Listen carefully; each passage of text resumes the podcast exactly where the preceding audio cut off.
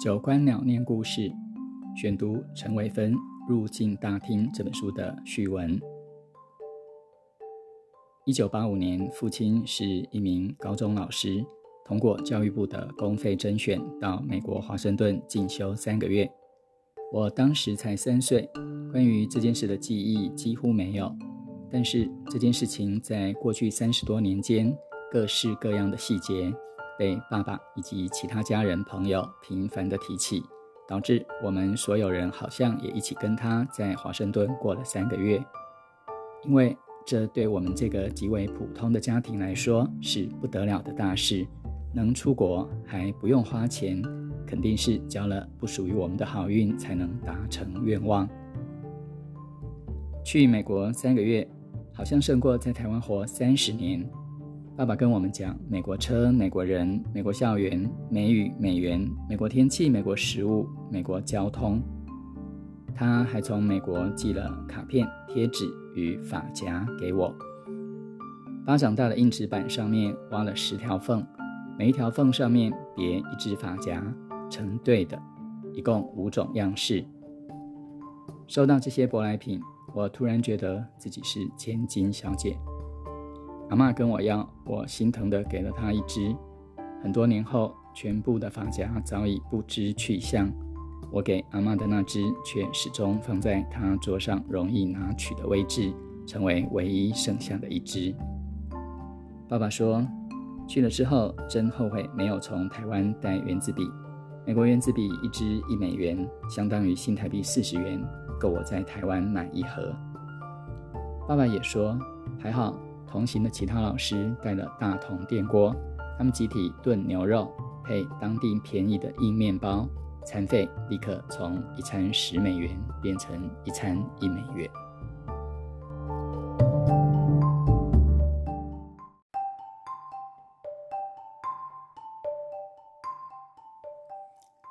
二十多年后，我去美国念书，行前买了好多笔。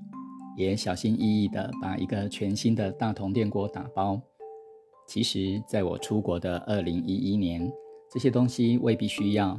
只是我是家人和亲戚间第一个出国念书的。爸爸说过的话，像是二十多年没有更新的教科书，成为我踏上遥远国度的唯一行前指南。去了美国之后，不难想象，我发现爸爸说的。以及过去二十多年我们集体创造出来的美国生活经验，某些是实在的，某些是虚幻的。可是最钻进心底的是某些我相信爸爸也经历过，他却没有说出来的事情。有一次我从美国回家，一年没回台湾了，爸爸来接机，见了面，交给我两袋东西后，就背着手往停车场方向走。让我自己跟上。一如往常，我们不会并肩聊天，只是一前一后的走着。到了车上，我打开袋子，发现是一碗甜不辣和一碗大肠面线。他这时开口说了第一句话：“你吃吧，出国就是那样而已，开心几个礼拜，到最后只想着回家。”那句话像是吐露一个秘密。既然对方也有长期旅外经验了，关于孤独，那就不妨直说了。如果我没有出国，爸爸恐怕永远不会告诉我，一八九五年的他，即使觉得国外的月亮比较圆，开过眼界之后，只想念台湾的牛肉面。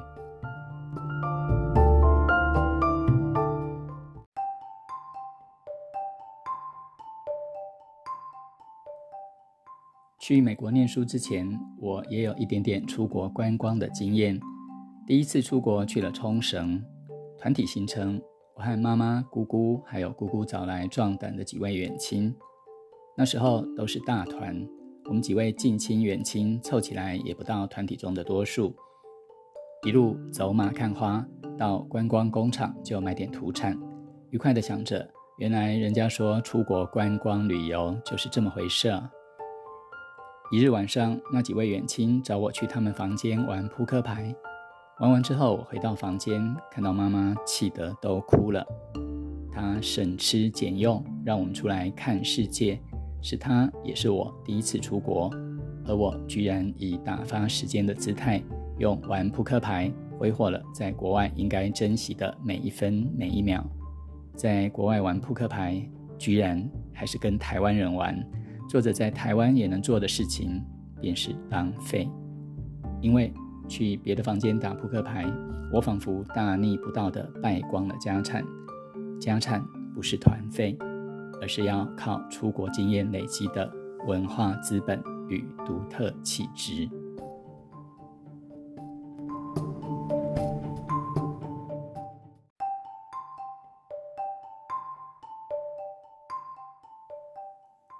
在国外生活第十一年了，头五年在美国，接着三年在香港，第九年开始搬到了英国。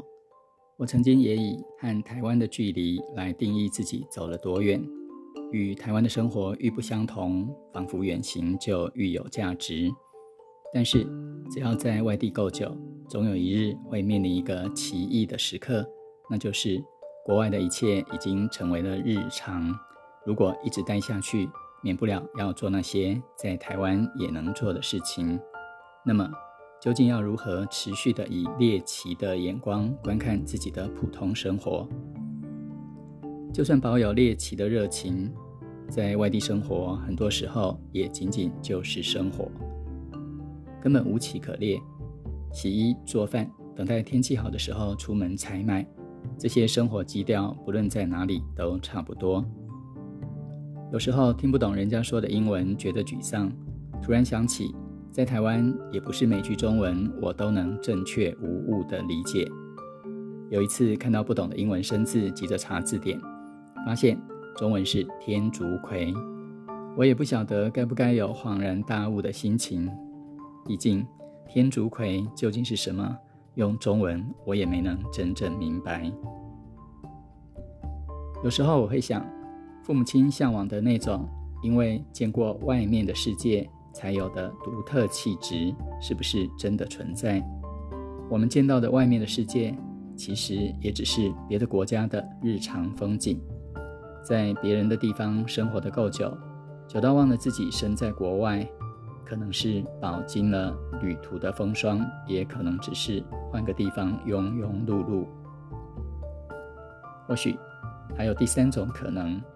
因为生活足够动荡，漂泊的够久，知道生活与期盼不能等到全然安顿好了才开始，不知道会在一处多久，也不确定之后要往哪里去，总是在路上，只好把浮光掠影的片刻也体验出幸福来。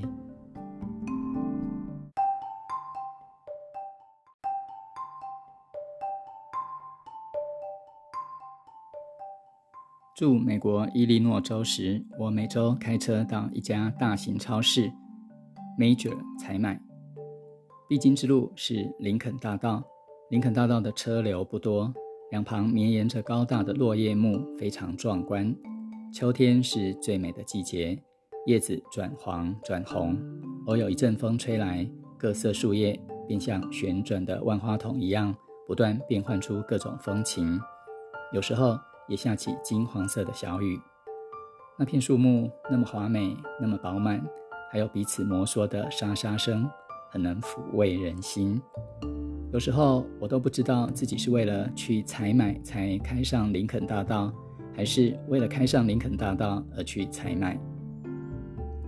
喜欢林肯大道两旁树木的不止我，我看过很多人专程停车取景拍照。最美的季节只有两三周。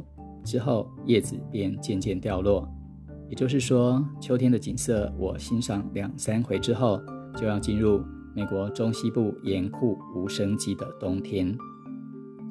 有年入冬之前，我又经过林肯大道，看到一家人专程来拍照，我为他们觉得可惜。那一周的叶子不是最美的，如果他们早来一周就好了。我这样想。对于观光客来说，旅游有最好的时令。去日本看樱花，去加拿大看枫红，或是去香港吃大闸蟹，都有最合适的时间。错过了那趟旅程，就不免遗憾。当时我住在美国已经三四年了，我发现对我来说，没有所谓林肯大道最美的时节。春夏时分绿意盎然的时候，我觉得这片树林很美，而且可以想象它到了秋天将呈现另一种更丰厚、更多彩的景致。冬天叶子掉光，只剩枯枝。我又想，圣诞节就要到了，庆祝之后，树枝很快又会长出新芽。林肯大道的美对我来说是进行式。我因为知道这片树林过去、现在和以后会有的样貌，而总是充满期盼。每一周，我都怀抱着珍惜的心情开上林肯大道。当一个地方对我有了连贯的意义，我就不再是过客，我属于这里，这里也属于我。那是我身心得以安歇的平静时刻。这本书记录了许多像这样，因为把一处新的地方铸成旧的，而对我产生连贯意义的细小事物。在初来乍到与落地生根之间，我没有老挂记着台湾，因此少了走得太远的担忧；我也就没有就地安家的觉悟，因此不会把任何经历当成理所当然。这些细小的片刻。逐渐浮现的连贯意义，让人看清楚生命被塑造的始末与轴线，让人安顿身心，是我在每一个地方认真生活了够久之后所留下来的纪念。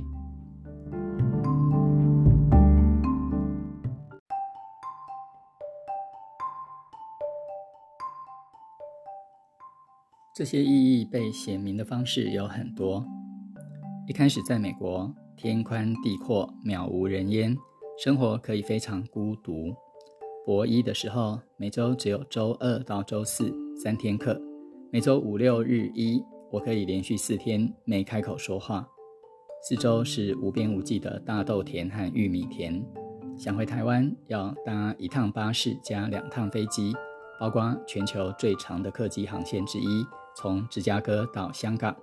超过一万两千公里，飞行时间十五个小时，在足够远的美国中西部独自生活，自我的概念清晰得像是平原上唯一一棵高耸的树木。每一件事情与自我的关系显而易见。在这里，一场派对，做一次指甲，或是一场大风雪，都能让人更认识自己。连路边的树木也有无尽的意义。就在以为自己很了解自己的时候，我搬到了香港。美国都是树，香港都是楼。广东话我听不懂，食物我吃不惯。每个月超过一半的薪水付了房租，另一半让我偶尔上馆子打牙祭，让服务生把盘子丢到桌子上。在美国生活久了，所享有的余裕与生活情趣，在香港消失殆尽。我总是很慌张，总是很担心，觉得自己总是落后，总是苦苦追赶。薪水很好，但是房间很小，离台湾很近，但是我抽不出时间回家。那是另一种认识自己的方式。惯常信守的价值被挑战得体无完肤。这时候，少数无论如何都想捍卫的事物，大概就是非常核心的自我价值。在美国。认识自己的方式是慎独，透过即使没人看的时候，还是想要做给自己看的那些事来定义自己。在香港，认识自己的过程则非常入世，人潮都往一个方向走，你跟不上那样的脚步，便知道真正适合自己的是另一种生活。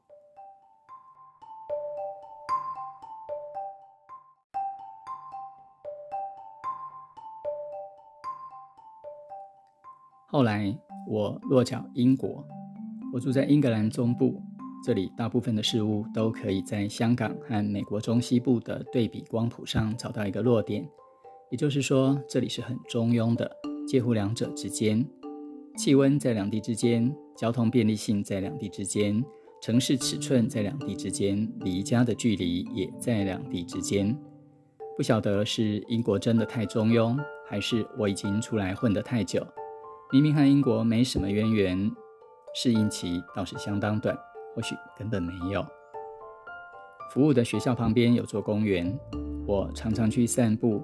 那公园的面积和台北大安森林公园差不多。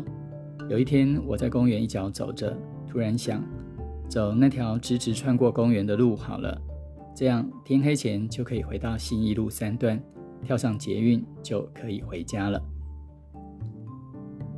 这样空间错置的混乱，或许是因为在这里活出了稳定的日常，也或许只是因为想家。我父母亲说过的那种独特气质，反映的是本地与异地的二元思维。只有待在台湾与离开过台湾这两种可能。我们从未想过，我会在台湾以外的好几个地方轮流过上好几年，不是旅游，也不是移民，在世界不同的角落过着没有故乡的安稳，也没有异乡的疏离感的生活。在台湾以外的地方，平淡的、普通的生活，不在我们的想象范围之内。关于好好生活，我喜欢作家毕飞宇分析的：人们过的并不是自己想过的日子，也不是自己不想过的日子，人们过的是自己可以过的日子。可以过的日子，究竟具体是什么意思呢？对我来说，可以过的日子是踏实的日子，是有连贯意义的日子。每天醒来，愿意接起昨天未完的日子继续过。晚上睡下之前，知道明天没有悬念的，也要借着今天没过完的日子过。有这样的心甘情愿，日子就可以继续。在外地生活，有挫折，有惊惶，有疲惫。也有各种想得到或想不到的代价，唯一没有的，就是没能试一把的不甘愿。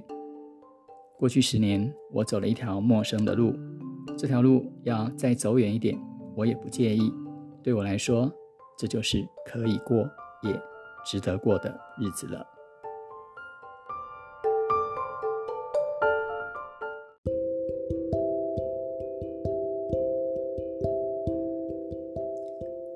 大家懂得什么是连贯的意义吗？相对于片段断裂来想就好懂了。看完一整篇文章，会比单单节选一段来阅读更能掌握它的意义。人类学者要在一个社会生活满一整年、一个周期以上，才能了解各个祭典结束在这个社会里的意义。老师教完一轮又一轮的学生。也越来越懂得每一个单元或某些历程在学习阶段的意义。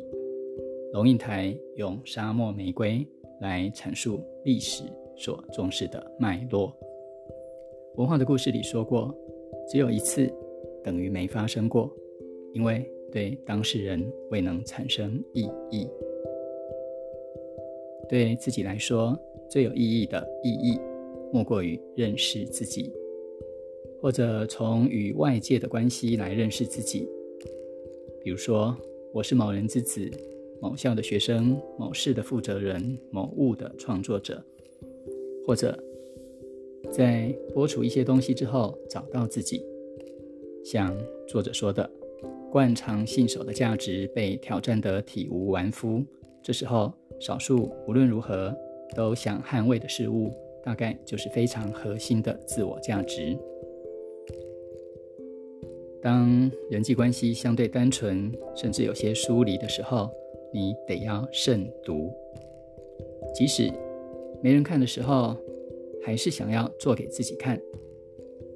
而外在世界让你迷惘困扰时，也要能坚持不为己心。所谓认识自己，不外乎知道自己要什么，不要什么。那么。为什么人们过的并不是自己想过的日子，也不是自己不想过的日子？人们过的是自己可以过的日子。